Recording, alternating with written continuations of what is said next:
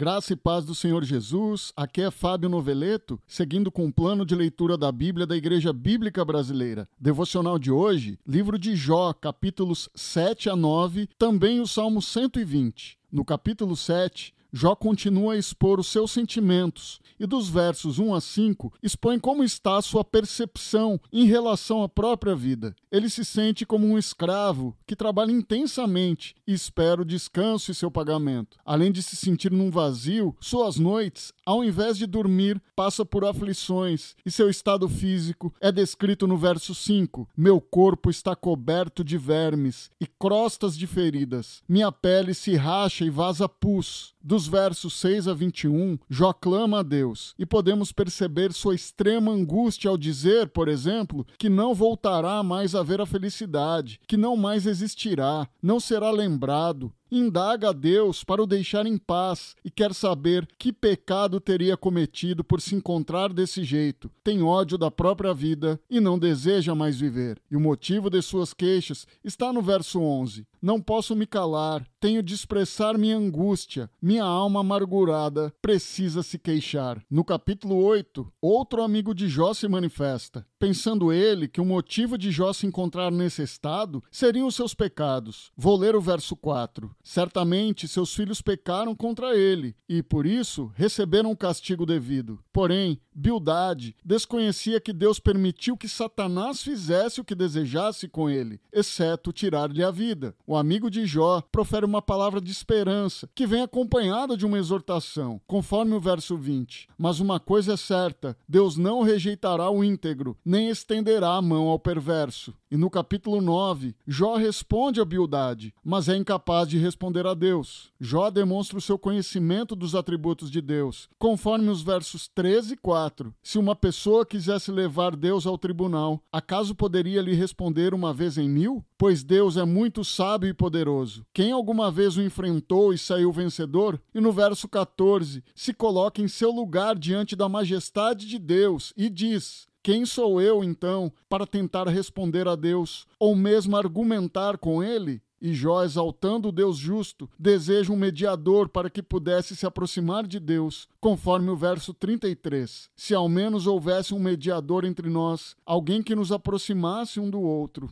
Pela graça de Deus, nos foi revelado que há sim um mediador entre Deus e a humanidade, o nosso Senhor Jesus Cristo, que nos reconciliou com o Pai. Seguindo ao Salmo 120, um cântico de romagem que os judeus cantavam a caminho de Jerusalém. O salmista, nos versos 1 e 2, faz a sua petição ao Senhor, e nos versos 13 e 4, como Deus agirá com seus inimigos, e dos versos 5 a 7, expõe o seu lamento. O salmista está certo de que o Senhor está o ouvindo, conforme verso 1: Em minha angústia clamei ao Senhor, e ele respondeu à minha oração. E em seu lamento demonstra o ambiente em que habita, como está no verso 6: Habito com os que odeiam a paz. Mas o salmista não compartilha deste sentimento e conclui no verso 7: Procuro a paz, mas quando falo de paz, eles querem guerra. Hoje, sabemos que a paz de Deus excede todo o entendimento e guarda nossa mente e coração em Cristo Jesus. Vamos orar. Deus, muito obrigado por mais este dia e pelas novas oportunidades que o Senhor já preparou para nós. Peço que abençoe cada um dos meus irmãos que tem nos acompanhado nesse plano devocional. Que o Senhor continue nos guiando, fortalecendo e nos dando entendimento sobre a tua palavra. Peço que nos ajude e nos dê sabedoria para os tempos difíceis que chegam inesperadamente. Mas sei que está conosco